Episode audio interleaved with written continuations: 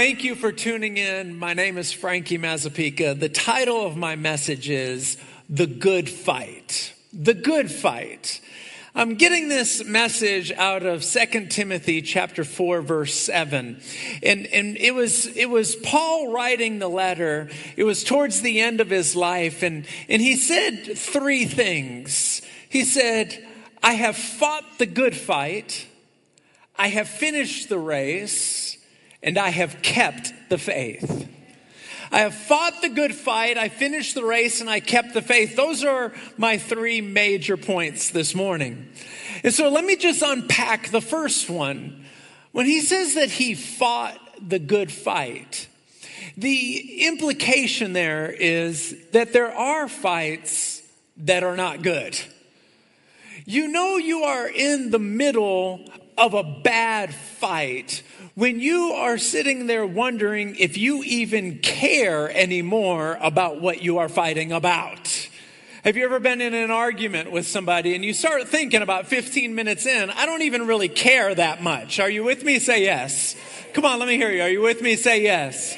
I have gotten out of more arguments by just whispering to myself, Frankie, you don't even care. Bail out. Just whispering to myself, you know you're in a bad argument when you know that there is a more opportune time in the near future where you could re raise this topic with less risk.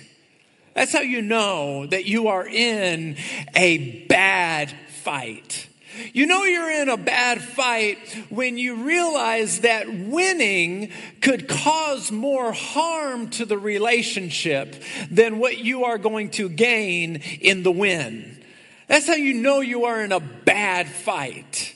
They're, they're bad fights, bad arguments, bad contentions all the time. I went into a business deal about, I don't know, 10 years ago or so, and it was with a buddy of mine, and we were gonna, you know, buy some tools or something like that, and then we were gonna resell them wholesale. I can't remember what it was. Anyway, I lost like $7,000 on that idea. My wife was super happy super happy. The problem was not just losing the money, but I fought for that idea. I mean, I was getting up early in the morning, I was plowing, and all along, my wife was saying, This is not a good idea. My dad was telling me, Frankie, this is not a good idea. When you're the only one who believes that your idea is a good idea, it's probably a bad idea. Are you with me? And I kept saying, You guys don't even believe in me. You don't even believe in me. And, and sure enough, I lost $7,000. I was fighting a bad fight. You know, you're in a bad fight when everybody is looking at you saying, What are you doing? You're in a bad fight. Now you can back up and say, I don't care what any of my, any of y'all say. I believe in myself. It, there's going to be times on the rare occasion you will be right, but there's a reason why in the Bible it says that wisdom is in the multitude of counselors. Now you'll always get one redneck to push back and say, yeah, but a bunch of counselors will bring confusion too. Here's the thing there is wisdom in the in the in God's word that we have got to follow because we will get caught up in bad fights all the time and they will become all consuming and then we'll turn around and look and realize that we have wasted years with bad fights. And what do you mean by wasted years? There's so much emotional drawdown. There, there's so much stress and so much worry and so much anxiety that just got sucked out of the bones of our marrow because we got tangled up in things that we should have never gotten tangled up in. Then there's good fights how do you know you're in a good fight?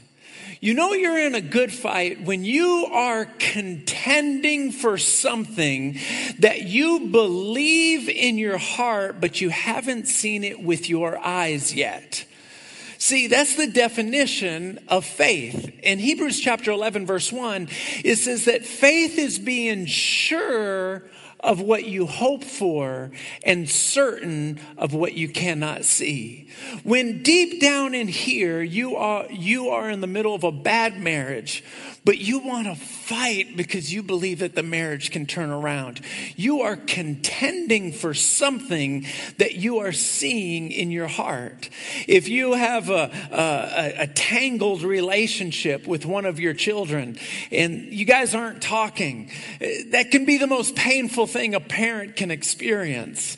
But to fight for that, to be as humble as you need to be, to be able to back up and say, if, if I haven't solved our issues by humbling as much as I have, then clearly I need to go lower.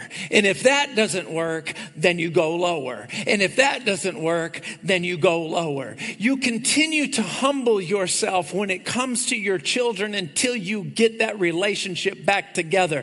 That is a good fight that you cannot let go of. Are you with me? Say yes.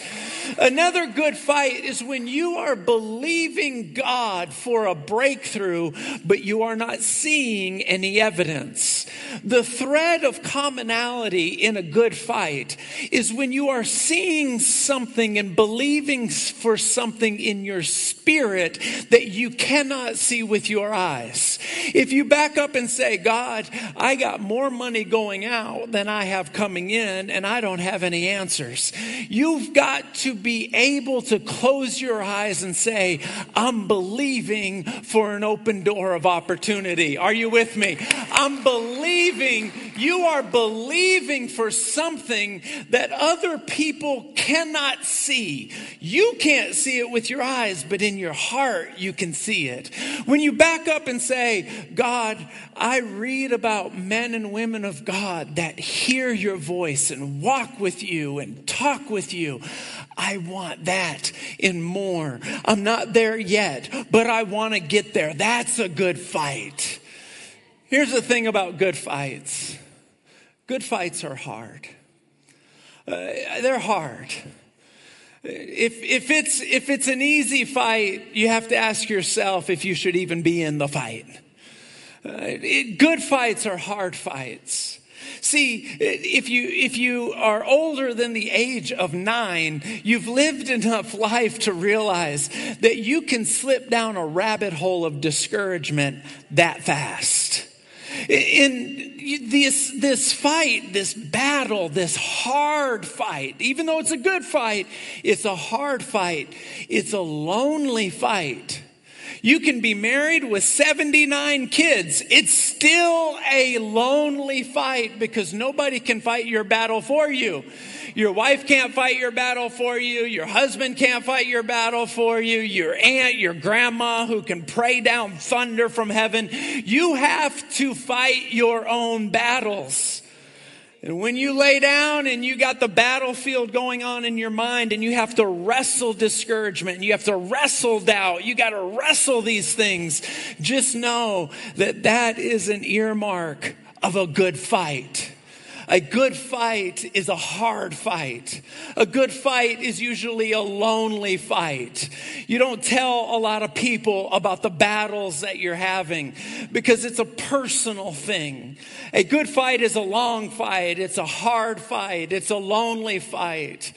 And I'll tell you this, the good fight is a taxing fight. It's a painful fight because you have to go through the thrill of victory and then the agony of defeat. When you're believing God for something, you're fighting the good fight. It's the good fight. And then he backs up and he says, I have fought the good fight. I have finished the race. Now, initially, when I read that verse, I have finished the race, my mind thought, who are you racing against? Who are you running against? It's not a competition. Life isn't a competition. So when he says, I have finished the race, it's not a competition. You know, uh, here's Greg Long just gets up here. Your last name's Long, right? Yeah his eyes are so blue, I want him to wear sunglasses around me because it's not fair. It's not fair. Jana, I love your husband, but I don't like your husband at all.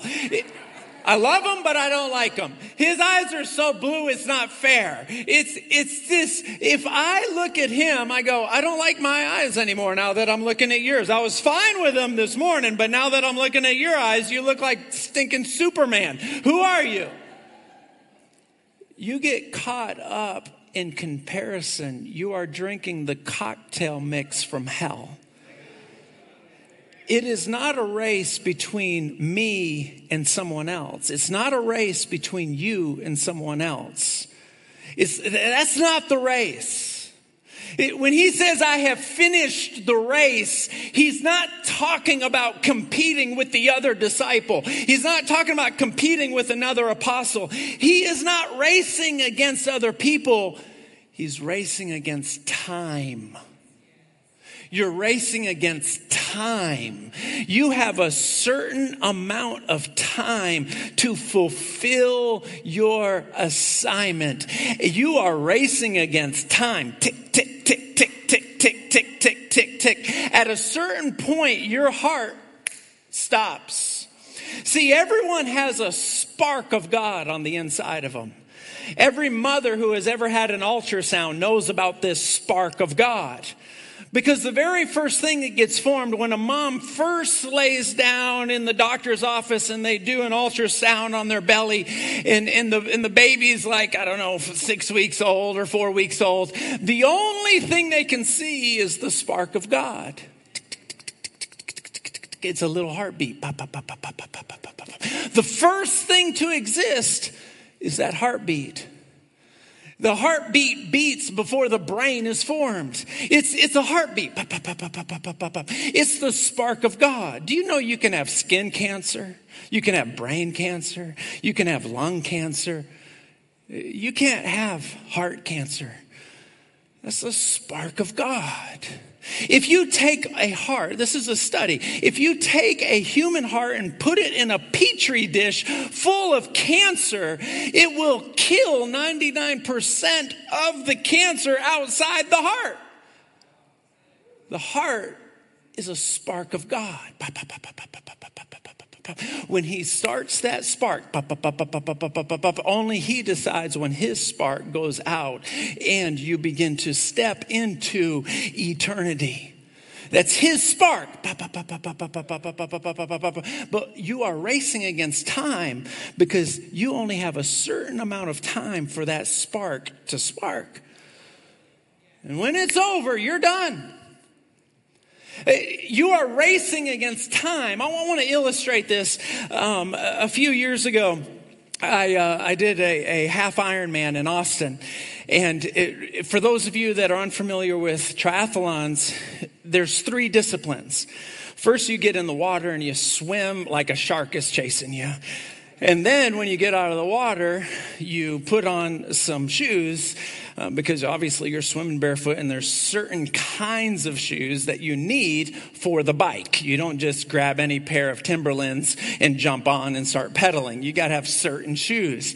And then after you ride a bike for a half a day, you get off and you run a half marathon. And, and that's only a half Ironman. Um, I, I didn't even try to do a full Ironman. Now, there's something interesting about the swim. The swim is timed. You have a certain amount of time to start that swim, go through it, and get out of that water. If you don't get out of that water in a certain amount of time, your race is over. You don't ever put the shoes on. You are not riding the bike. Your race is over. Now, you may have spent money on the bike. You may have spent money on the shoes. You are not going to get to do that part of the race. Why? You spent too much time in the water. Watch this. God has seasons. And when we get caught up in a season, a season in our race and we like the season. It's an invigorating season. We may find that we want to become experts in that season. And we become experts in, in, to use the parallel, an expert swimmer because we're having fun in the water and we're going to become a faster swimmer and we're going to have the best outfits while we're swimming. And we're, but we never, ever, ever went to the second leg and went to the third leg. And there are so many times that people enjoy what God introduced to them in their 20s and they stay in that season forever. Now, just to keep this in, in its proper context, I became a pastor in my 20s. I'm 43 and I'm still a pastor. But if, if I've lived my life right, and sometimes I have and sometimes I haven't, if I've lived my life right, while doing what God called me to do, I continue to say, God, I know there's more. I know there's more. I know there's more. At 43 years old, I can't back up and say, okay, uh, this is what I'm going to do for the rest of my life. The only thing I hope is I get better at it. I get to be a better preacher and the church gets stronger. It, I'm just going to get better at swimming. I want to know what's next. I want to know what's next. I may be a pastor for a hundred years, but I need to have certain arrows in my quiver that I didn't have when I was 20 years old. I got to have certain things, certain gifts, a certain walk with God. Something's got to be different. If I'm still preaching the same way I did when I was 20 years old, somebody fire me. Do you understand? You may be uh, selling snow cones for 40 years, but you're not the same snow cone seller you once were. Things are changing, things are changing, things are changing. You've got gifts, you got gifts that you didn't have before. You may be doing what you've always done, but you do it different. Are you with me? Say yes. Come on, let me hear you. Are you with me? Say yes. And then he's closing out that thought. He says, I fought the good fight, I finished the race, and I kept the faith. I don't know which one of those three is the hardest. I don't know if it's harder to pick a fight that's good and not versus picking a fight that's not good. I, I don't know if if making sure that my life is moving forward that I'm racing against time properly. I don't know, I don't know which of those three is the most difficult. Maybe the one that's most difficult for me is not the one that's most difficult for you and vice versa. But I do know this. For me, I often think to myself, I think it's that third one that's the hardest. To keep the faith. To keep the faith. Listen to this to keep on believing that there's something more. Because waiting can make the heart grow sick. And you can lean on what you know how to do your entire life because you're too nervous to figure out what else you can do. You can lean on that. And, and, he finished the race and he kept the faith. And basically, what he was saying was this I lived my whole life and I faced discouragement. I faced temptations. I faced doubt. And I kept on believing in what I could not see. I, I faced it. I faced all the trouble. How many of us have a friend that used to believe in God and now they don't anymore? What happened? They couldn't keep the faith. Uh, you remember playing dodgeball as a kid, right? And, and, you're up against the wall in a gymnasium and there's 20 kids on the other side and there's 10 balls or 15 balls and they're all chucking them at you and you're just like trying to dodge and trying to dodge and die, ducking and diving. Life is like that right? It's like I'm getting discouraged, getting depressed, get fight this, fight that. You got a crazy lunatic neighborhood. Boom, boom, boom, boom. And then you get in front of everybody and then you're like, bang, got that mask, everything's good. I'm going to tell you, we were wearing masks long before COVID. Are you with me? Everything's good. Everything's great. Look at my Instagram. That's proof.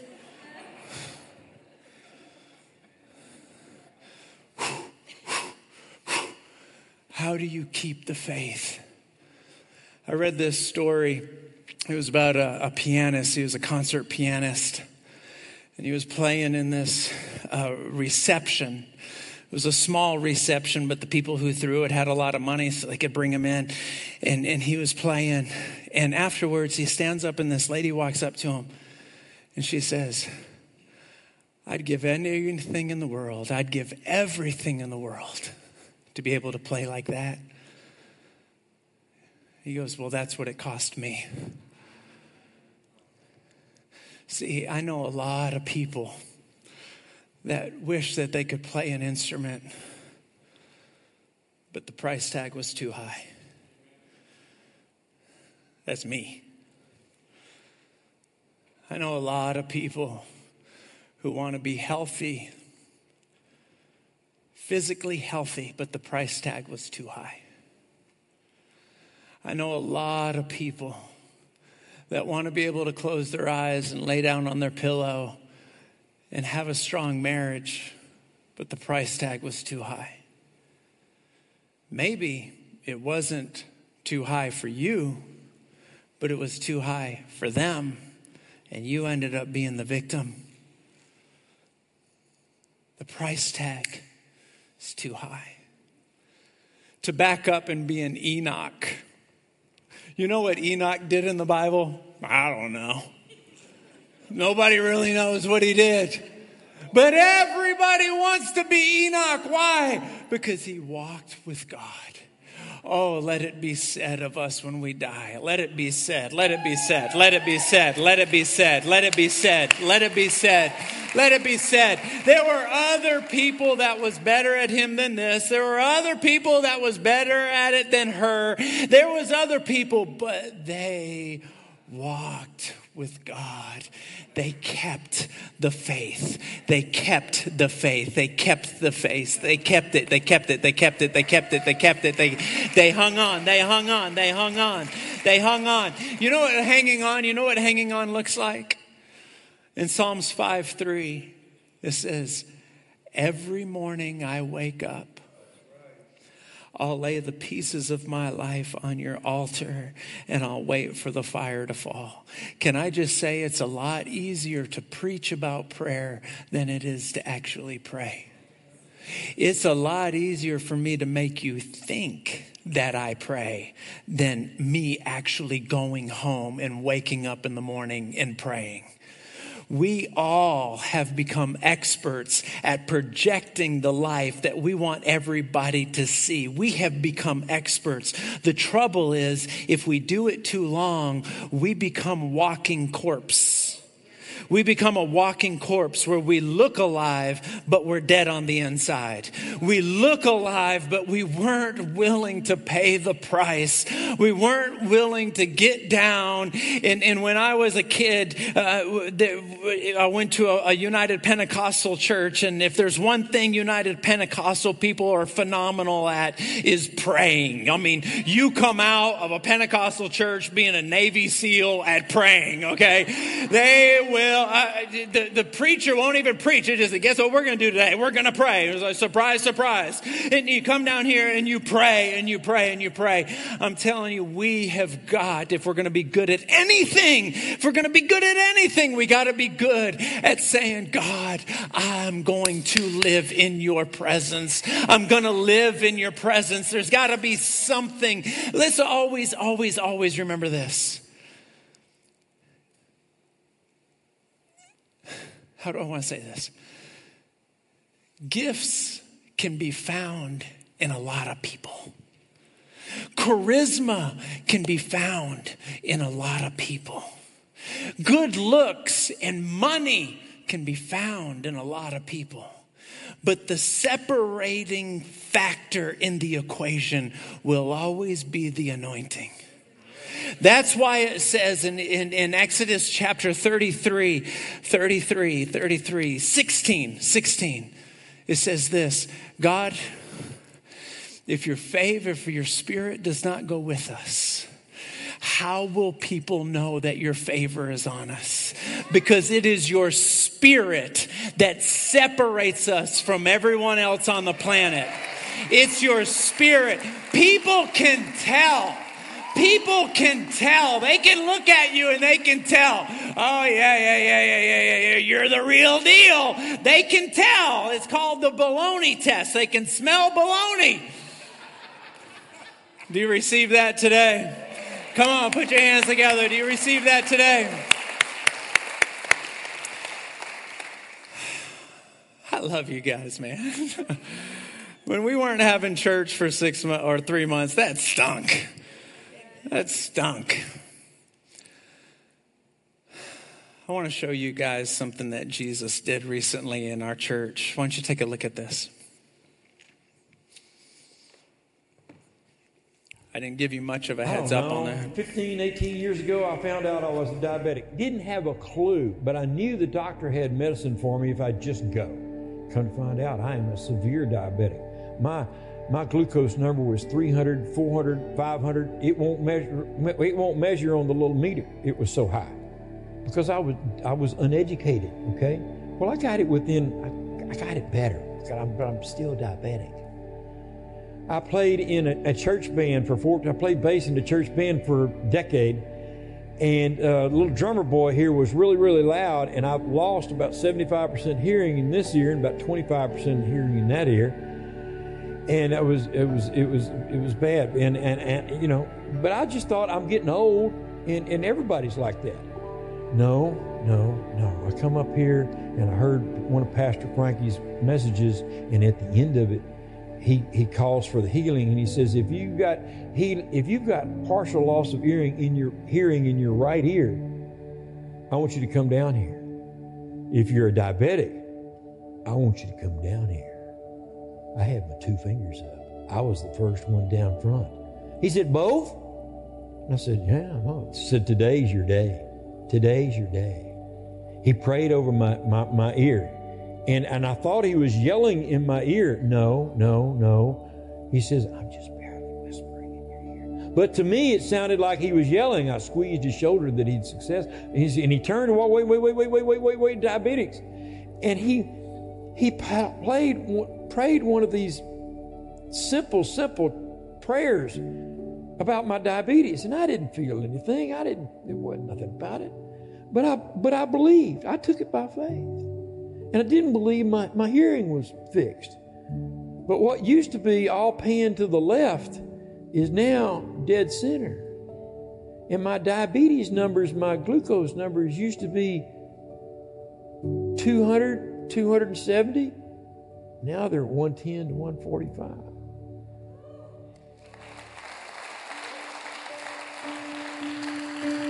Isn't God good? Come on, give it to him. He is so good. Let's give him a standing ovation. Come on, Lord, we love you. Come on, give it to him, Lord, we love you. We love you. We love you, Jesus. We love you, Jesus. We love you, Jesus.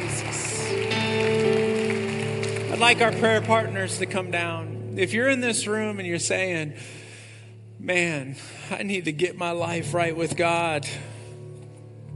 I need to get my life right with God please do not walk out of this room without doing that.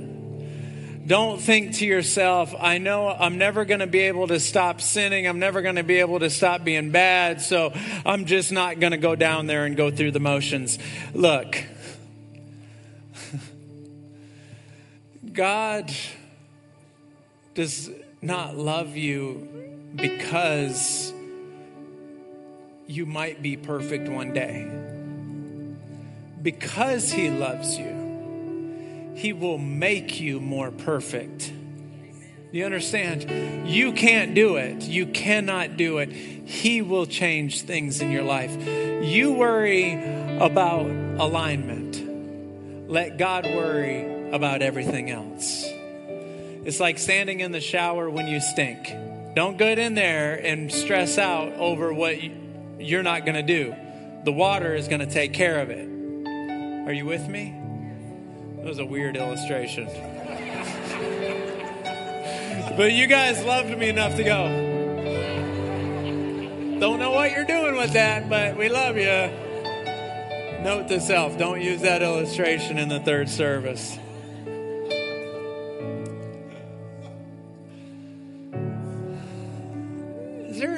Has sores in their mouth? Sores in your mouth. Can I pray for you?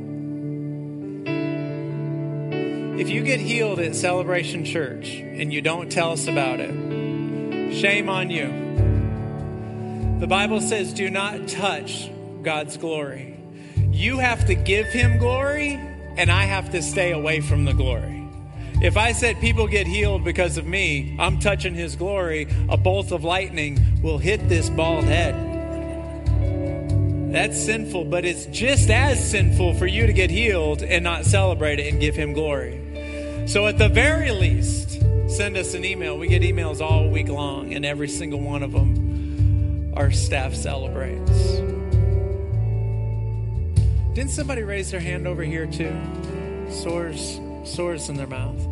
If you're a guest here, I know you may be thinking, I'm not going down there. That's embarrassing. I understand.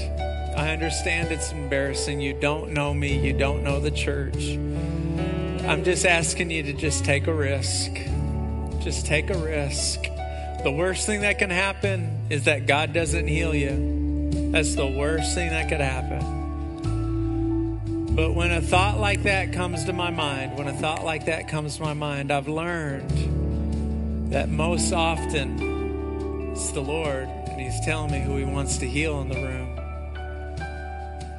There's a lot of times I walk out into the lobby and somebody comes up to me and says, You were talking about me, but I didn't want to come down. And I understand, I understand, I understand. But I also feel so sorry because they missed out on an opportunity. Who came down? One, two, three, four. All right, come together. I'm going to pray for you guys myself.